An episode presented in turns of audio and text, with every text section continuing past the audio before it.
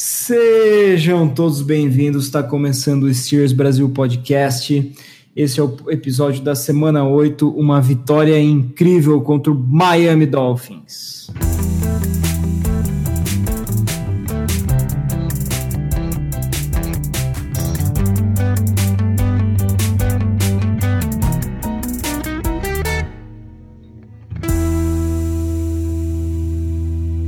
Esse é o podcast oficial do perfil Steelers Brasil com Z no Twitter.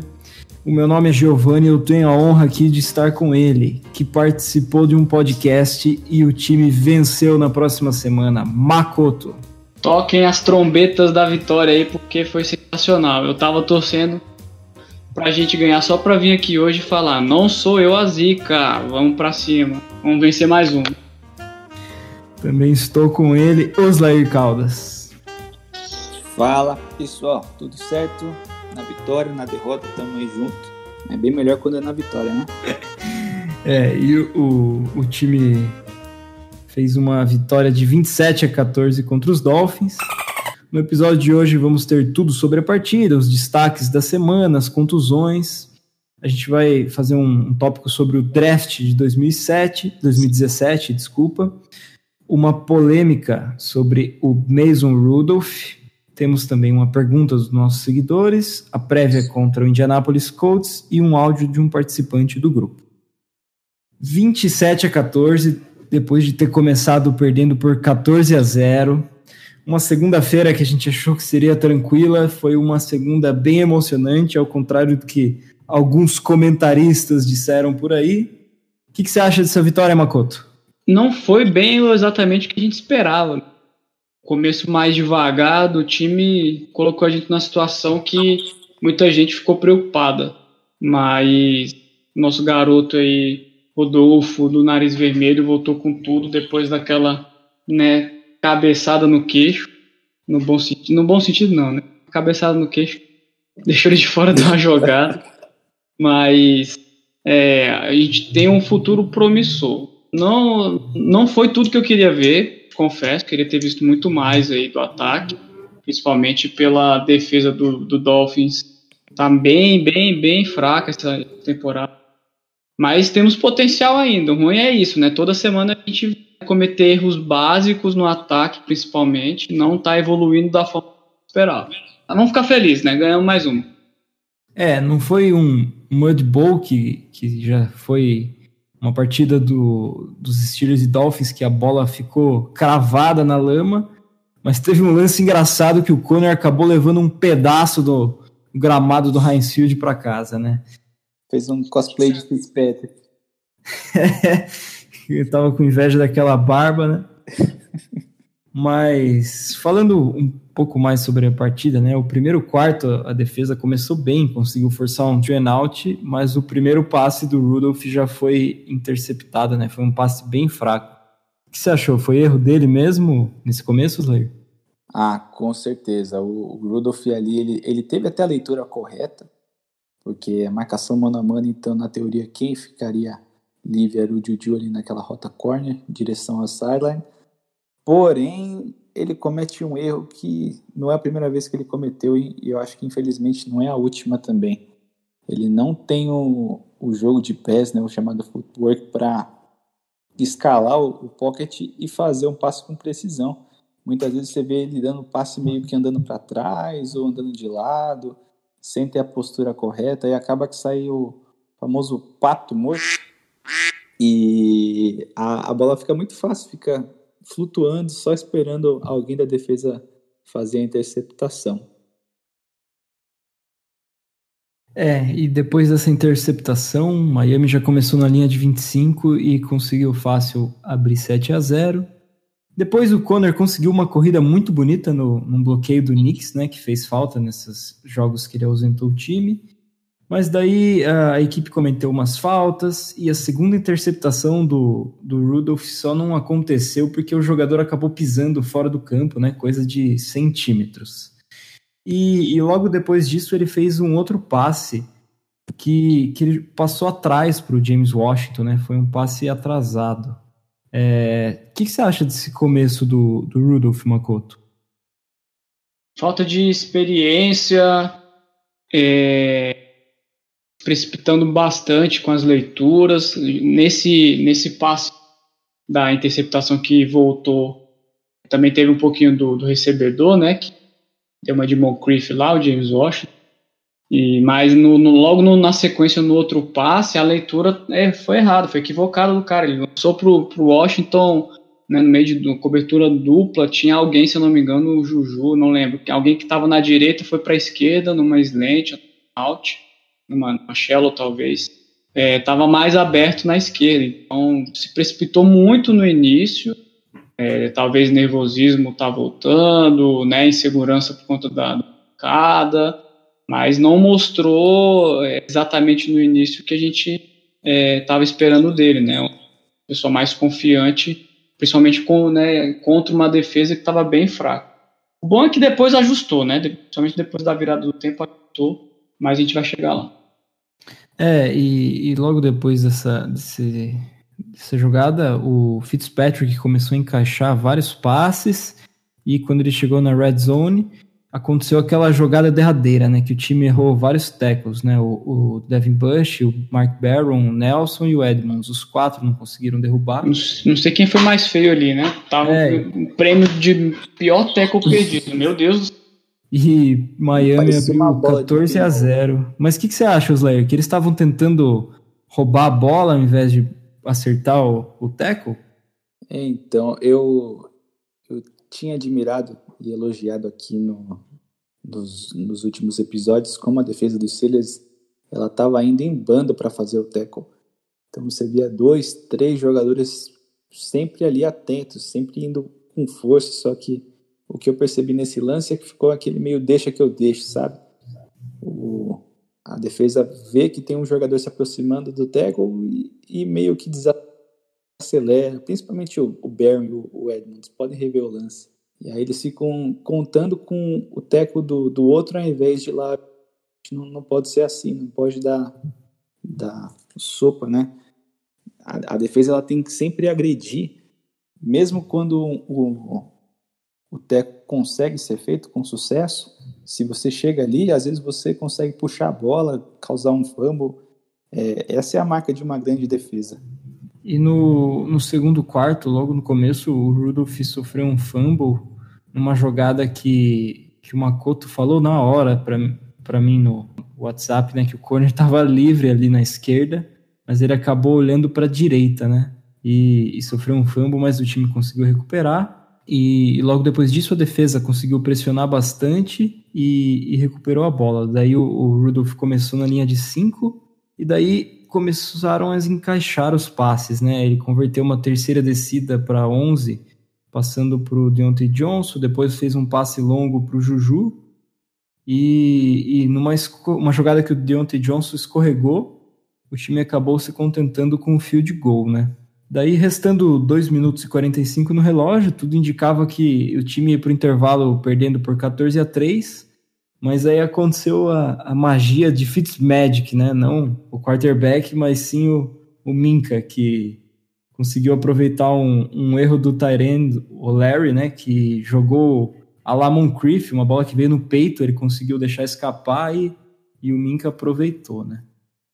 Daí, faltando 49 segundos para acabar o, o, primeiro tempo, o time ainda estava no próprio campo, mas o Rudolph acertou um passe para o Juju e depois aquele passe para o Deontay Johnson, que deixou a gente na linha de dois, mas a flag de interferência do ataque matou praticamente todas as esperanças né, de, de reduzir essa diferença. O que, que você acha, Oslayer? Você achou que foi interferência?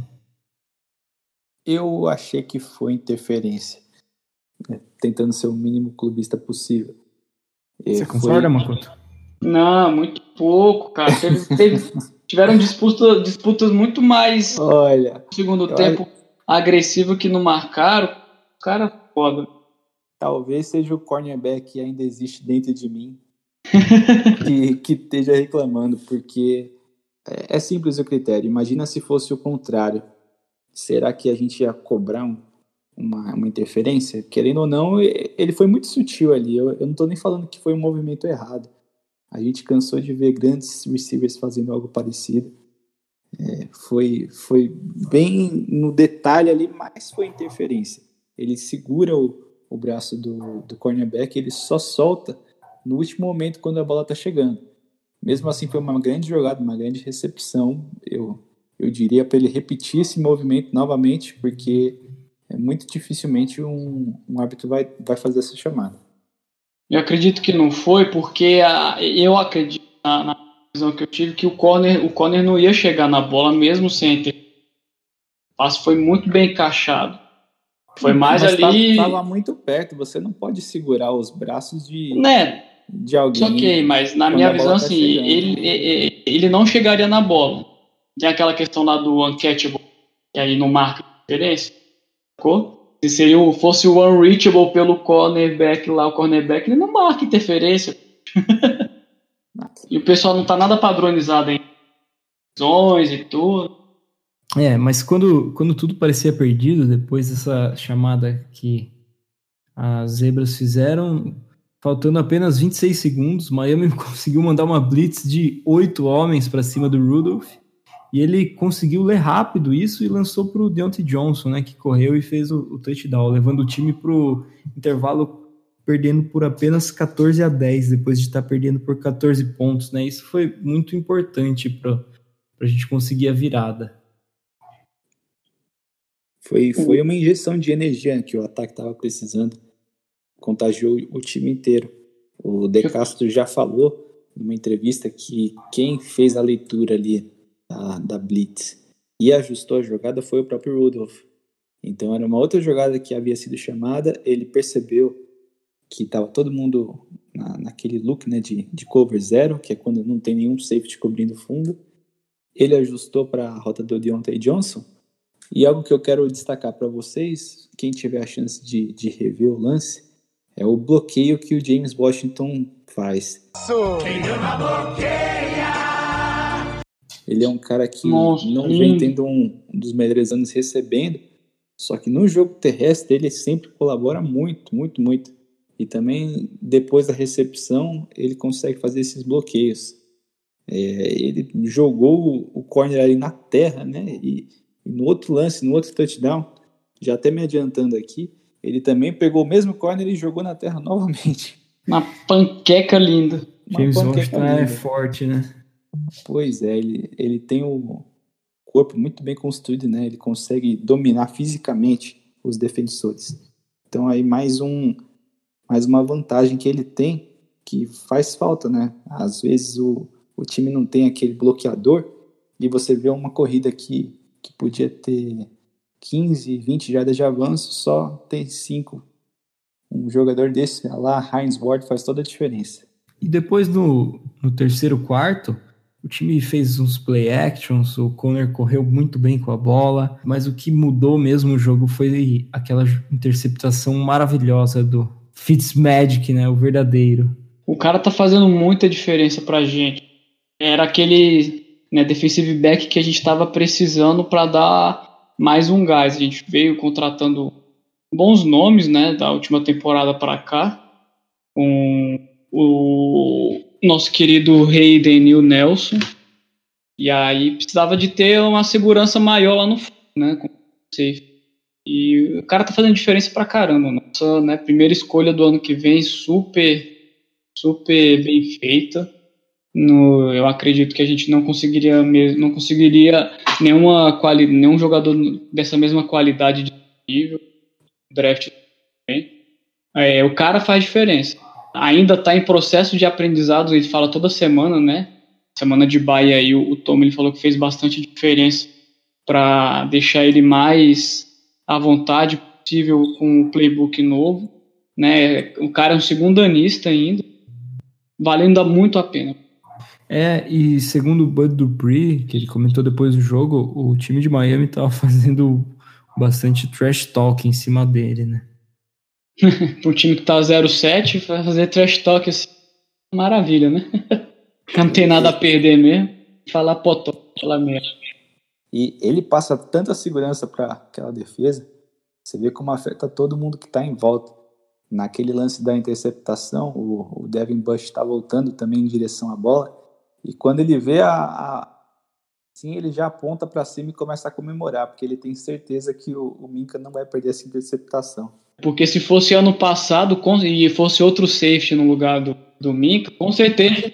É, não, é, o, o Edmonds com certeza ia bater no cara, porque os dois iam querer ir na bola, porque não tem confiança que o outro cara ia pegar. Sabe? É, é zoando, mas é, é verdade.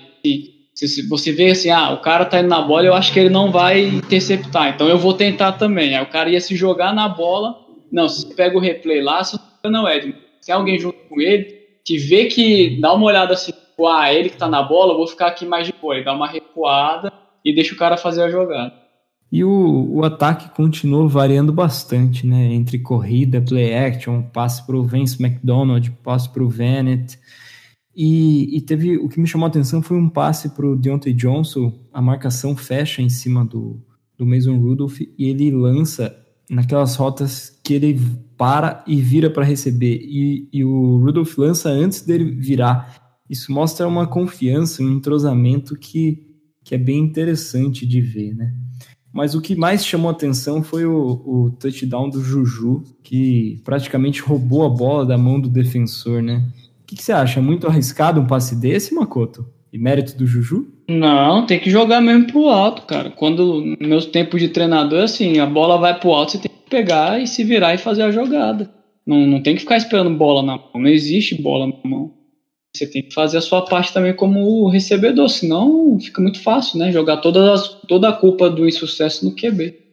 Então, mérito pra caralho do, do nosso Juju aí. O passe realmente não tinha como ser feito mais longo, não, não teve tempo suficiente para ele desenvolver de, um passe mais longo ali. Ali era a janela mesmo que tinha que fazer.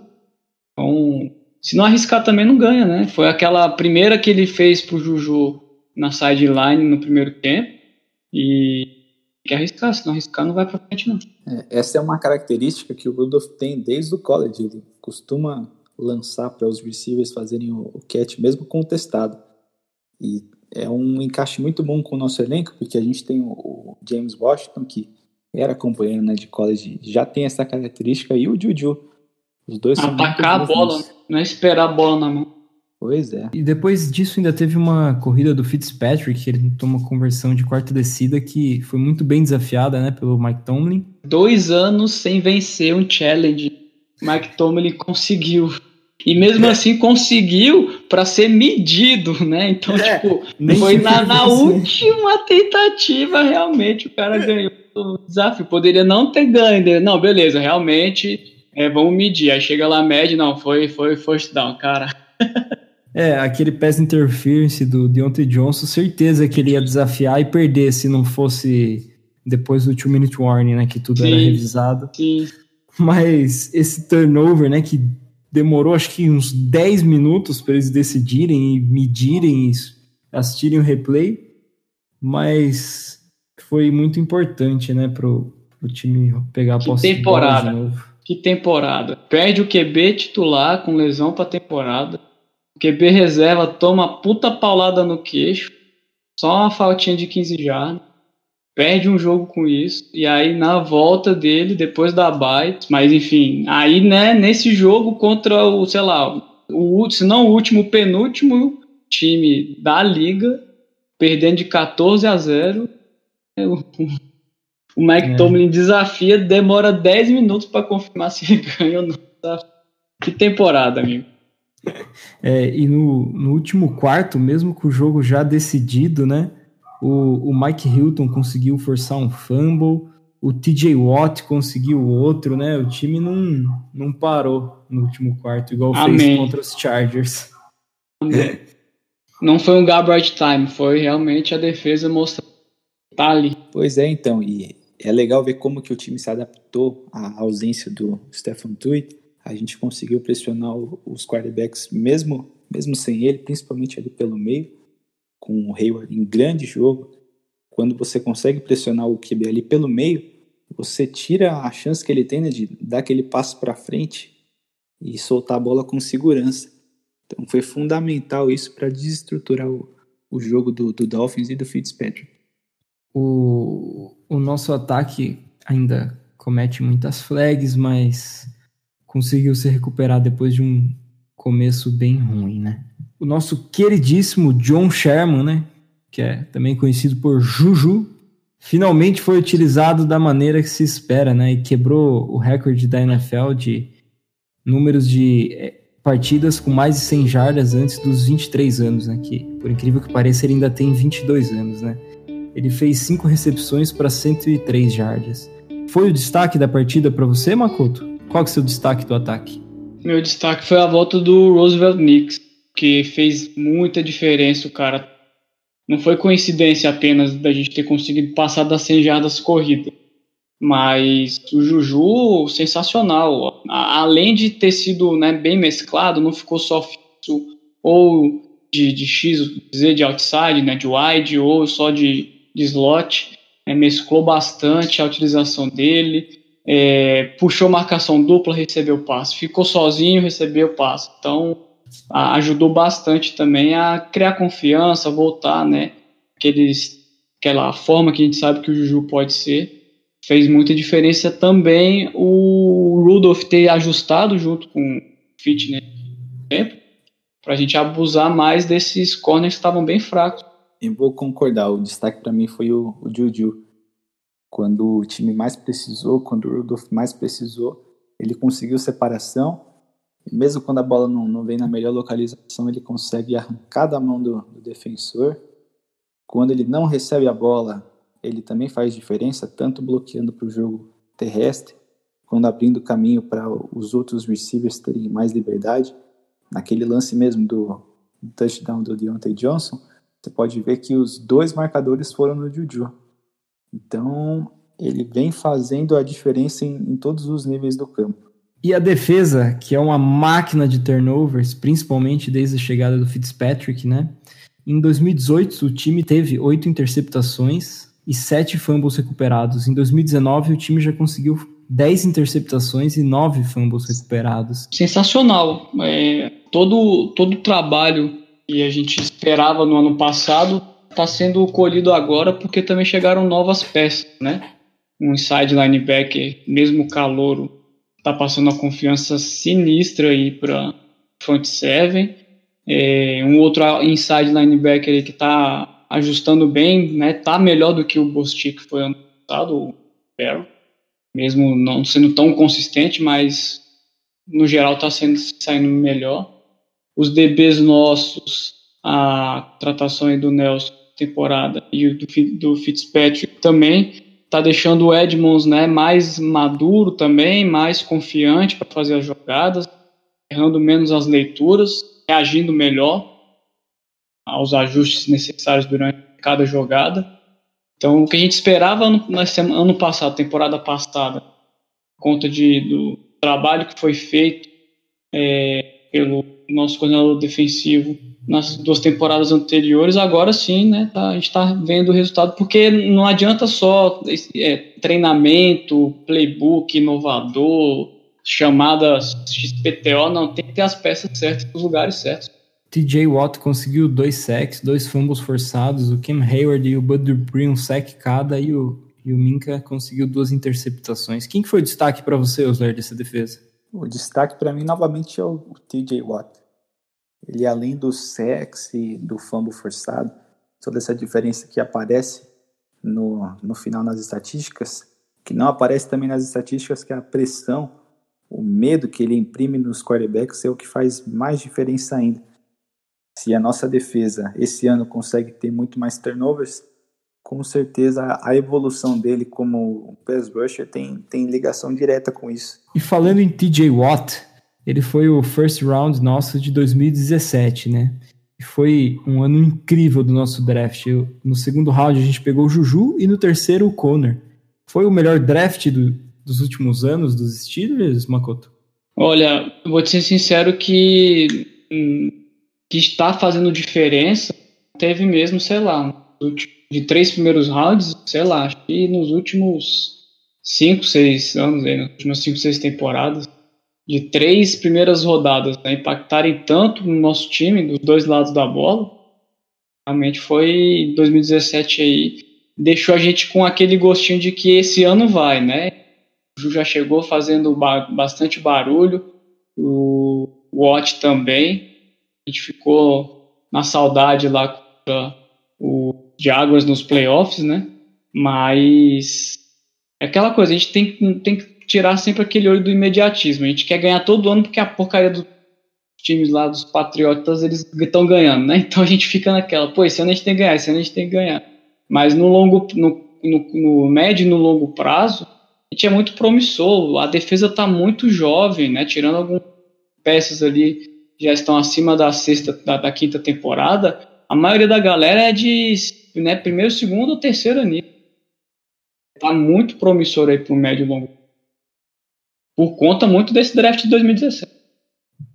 E o Cameron Sutton, né, que parece que era aquela única peça que a gente errou no draft, agora que ele conseguiu ter uma sequência saudável uhum. de jogos, ele se mostra também um cornerback de muita, muita qualidade. Então, novamente, reforça a, a sorte né, e, e a, a, competência que a gente teve nesse draft. Eu só não digo que é o melhor do que a gente já teve na história, que a gente tem drafts como aquele de 74, que não foram dá. quatro Hall Na década de 70 não tem... Só. Aí não, não tem nem como competir. Foi, foi Lin Swan, Lambert, o Mike Webster e o John Stauber. Tá, tá bom pra vocês? um draft só. Só lenda. E as contusões da semana agora, né? A gente, a gente viu o Conner deixando o jogo, o Ben Snell também, que preocupa muito a gente, né? Que só sobrou o running back, o irmão do Terrell Edmonds, né? O Trey Edmonds, que é o terceiro running back. E mas a coletiva vai ser amanhã, não teve a coletiva na terça porque o jogo foi numa segunda. E a gente vai atualizando vocês pelo perfil do Twitter, é só ficar de olho durante a semana que a gente vai atualizando. Chegou a sua hora preferida, Makoto, a hora da polêmica.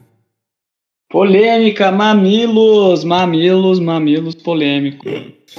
Ah, depois de um começo de jogo muito ruim do Mason Rudolph, fica a questão, né? Será que ele tem potencial para ser o nosso franchise quarterback, né? Nós já não temos mais a primeira escolha do próximo draft. E, e será que o Mason Rudolph consegue ser esse franchise quarterback? O que você acha, Makoto? Não, ele não vai ser nosso franchise quarterback, infelizmente. Vai ser nosso franchise quarterback é um cara aí que chama pato.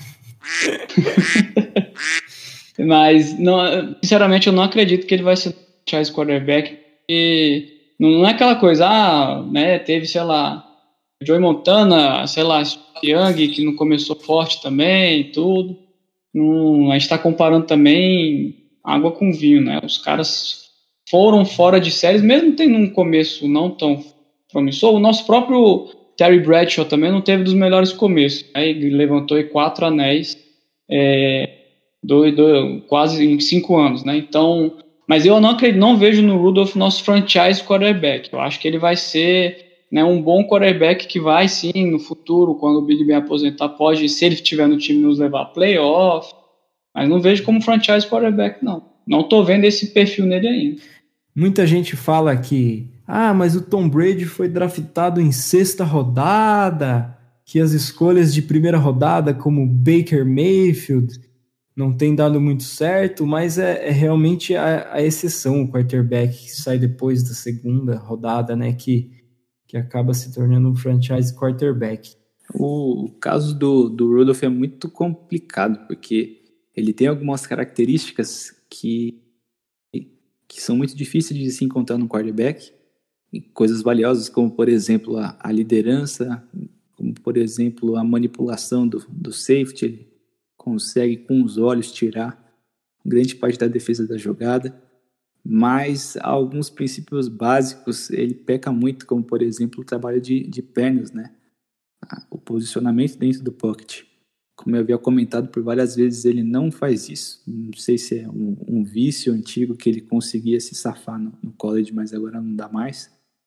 Não sei qual que é o motivo, se não não estão treinando direito ele, ou se no desespero ele acaba esquecendo, mas ele não faz esse footwork certo, acaba mandando a bola um, dois passos atrás de onde era para chegar, e faz, faz os nossos receivers parecerem muito piores do que na verdade eles são. Esse é um ataque que, se tivesse um, um quarterback lançando as bolas com mais precisão, a gente não estaria passando esse sufoco todo e poderia ter vencido tranquilamente aí mais uns dois, três jogos da nossa temporada. Tem uma posição na liga que o pessoal não, não fala muito, eu não vejo falando muito, que é o QB de transição. O, o Fitzpatrick, né, o Ryan, Dolphins, ele é um QB de transição, você vê, ele não se estabeleceu em nenhum time, todo time basicamente que ele jogou estava fazendo a transição, né, entre reformular em draft, né, pegar escolhas, reformular time, e aí quando chegava às vezes um QB mais promissor, ele saía. Então, no, o Rudolph, do jeito que ele tá, eu vejo, né, pô, primeiro, quatro jogos o cara jogou. Eu já enxergo isso nele porque eu tô polemizando aqui mesmo. É, são esses pequenos detalhes que o Oslair elencou aí que faz a diferença de um cara, mesmo sendo no primeiro ano ou no segundo ano. Você vê, Big Ben também entrou, em, né, na, igualzinho ele, né? Lá calor, aí o QB titular machucou no meio da temporada, ele entrou. O próprio Tom Brady fez isso, né? Entre vários outros aí que se destacaram, tiveram oportunidade e tiveram um destaque muito maior do que ele vem tendo. Tudo bem que teve um jogo que ficou fora, tomou uma puta pancada, né? Tem, tem coragem, tudo, ok. O Watson levou um chute no olho, caindo com o cara no joelho e meteu um passo para TD. Eu não tiraria o, o Rudolph dos planos ainda. Complementando aquilo que eu falei, nisso dos intangíveis que ele tem, é a memória curta, que, como o Alex Kozor classificou, né? É um cara que teve um começo de, de partida horrível, a torcida até vaiando, né? Coisa que é rara de, de se ver no, no Heinz Field. Uhum. E ele ali recebendo a bola, recebendo o snap quase dentro da própria endzone. O cenário perfeito para um desastre. E quantas vezes a gente viu um QB, principalmente novato, caindo nessa armadilha? Mas ele conseguiu levantar a cabeça, converter uma terceira numa rota difícil de lançar. Convertendo terceira para 13, né? A sideline, e, e continuou com, com a moral lá em cima. Todo mundo que tem contato com ele fala que ele é um garoto que, que inspira confiança, que ele fala sempre as coisas que tem que falar, então eu daria até o, o fim dessa temporada, até para uma questão física, né, a gente saber que ele está 100% de saúde, para poder bater o martelo, se vai ser o futuro ou não.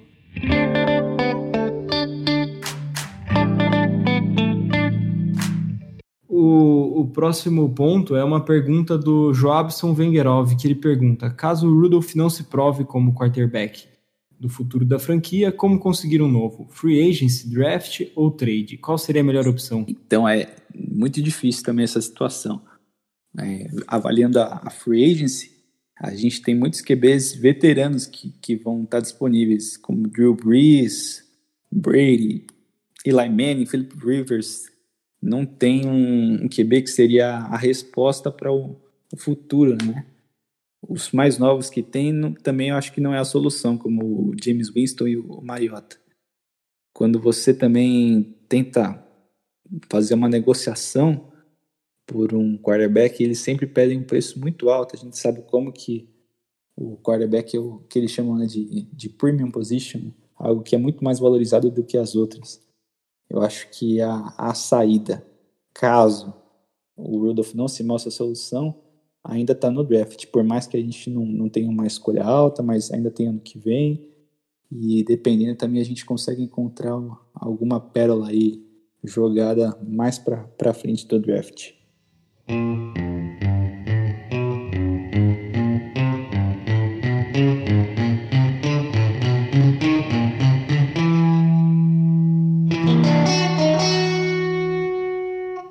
E agora passando para a prévia contra o Indianapolis Colts, né? Os Steelers recebem os Colts no Heinz Field domingo às 15 horas, que agora os Estados Unidos saíram do horário de verão, né? A gente não vai ter esse ano, então o jogo vai ser às 15 horas e terá transmissão dos canais ESPN, no ESPN 2 e no Watch ESPN. Pittsburgh Steelers estão 3-4, só melhoram nas estatísticas, já, já tem uma defesa top 10, mas um, um ataque que ainda não consegue produzir tanto assim. Os Colts estão 5-2. O, o Jacob Brissett tem, tem jogado bem e, e a defesa tem jogado de forma muito sólida. O que, que você acha que, que pode ser uma chave importante para essa vitória, Slayer? Então, a, a gente tem que conseguir parar o jogo terrestre né, do, do Colts, que é a maior potência. Eles têm uma dupla de Tyrants muito qualificada, que é o, o Doyle e o Ibram. O Doyle mais ali nos bloqueios e o Ibram muito bom nas recepções, nas recepções. E quando você deixa esses dois em campo por muito tempo, eles destroem o jogo. Se você consegue forçar uma situação de terceira e longa, você força o, o Brissett a pensar em sair do pocket, ele, ele já, já tem que mudar todo o plano de jogo, você isola o T.Y. Hilton como uma única opção de passe, aí sim talvez você tenha alguma possibilidade de sucesso. Agora, se ficar aquele jogo que é terceira para dois, terceira para um, terceira para três, já tenha certeza que é extremamente difícil da gente sair com a vitória. É o jogo-chave, né? Que com certeza esse vai divisor de águas aí pro restante da temporada. Se ganhar, dá confiança, dá moral, porque a gente não tá pegando é, é ruim. A gente teve três vitórias aí quando os times estavam fracos, né, defensivamente. O time um pouquinho mais organizado defensivamente está parando a gente, né? Então é, é, o, é o tipo de jogo que vai dar moral para a gente, porque não tem a, a defesa tão sólida contra a corrida, a gente está melhorando a corrida, né? Vem melhorando a corrida. É, no jogo de na aéreo, até ataque é a defesa, a parte mais forte da defesa deles no jogo, jogo aéreo, e a gente precisa melhorar mais o nosso jogo aéreo. Então, é um jogo que encaixa, né? Se for pegar estatisticamente como está se comportando em campo, é o que encaixa. Ganhar vai dar muito moral, moral mesmo. E aí daí para frente é o que a gente vai ver ganhando o jogo, pegar confiança pro restante da, das rodadas. Perdeu, vai ficar aquela coisa, ah, né? Já estamos com a temporada perdida, vamos, vamos jogando agora. Para encerrar, então, Makoto, quanto termina esse jogo? Vai ser apertado, mas a gente vai ganhar esse daí 24 a 21. Para mim vai ser 21 a 17. Steelers. Para mim vai ser 24 a 21 com field goal do Boswell no último segundo. E agora para encerrar, o áudio dessa semana é do participante Guilherme, que é um grande amigo do Oslayer. Escutem aí. E aí galera do podcast, beleza? É, meu nome é Guilherme, eu moro em São Paulo uh, e eu comecei a acompanhar futebol americano influenciado aí pelo Oslair, né? O integrante do podcast. A gente estudou o ensino médio inteiro e um pouquinho antes. E, pô, um dia jogando videogame na casa dele, ele pegou, me mostrou lá o Madden. Eu tinha pouco conhecimento do esporte, né? Mas, pô, achei bem legal. É, é bem chamativo, né? Capacete e tal. Bem interessante. E aí começou o terror psicológico, né? Já começou a falar da quantidade de títulos do Steelers. É, começou a falar dos jogadores bons que tinham na época. Uh, e depois já começou a me mostrar um, highlights do, do jogo que tinha tido na semana. Eu não lembro o jogo que, vai, que foi, mas eu lembro que teve um helmet catch, acho que foi do Antonio Brown, não lembro. Uh, foi no ano que teve o Super Bowl do, do Denver Broncos campeão, se eu não me engano. Aí, pô, naquele ano. Ah, não, acho que não foi do Denver, do Denver Broncos. Mas enfim. É, o, o, do Denver Broncos foi o primeiro em que realmente eu assisti, acho. Acompanhei alguma coisa. É, mas Aí, pô, acompanhando, não tinha nenhum time para torcer, e aí perguntei para ele, né, a minha referência do esporte. Perguntei o que, que ele.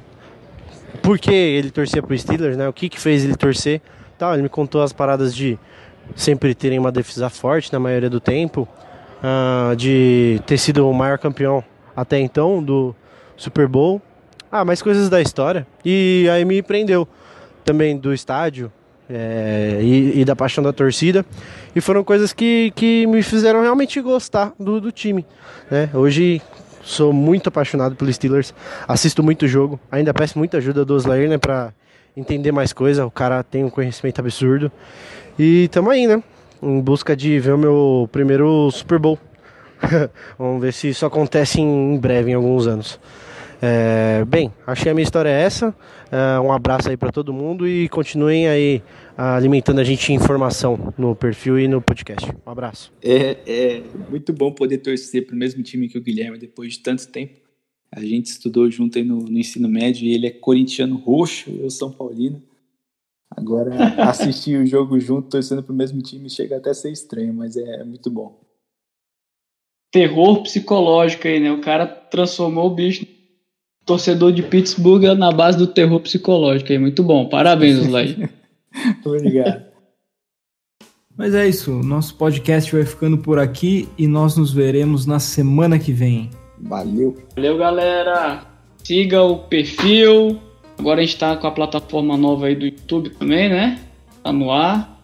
Esse vai também pro YouTube? Com certeza. Opa, se inscreve no canal, curte, ativa o sininho. Vem coisas boas no futuro. Passa pro seu amigo aí que ainda não tá seguindo a gente, não tá acompanhando. E vamos que vamos. Isso aí, pessoal. Obrigado pela audiência. Vamos para cima dos Colts e here we go.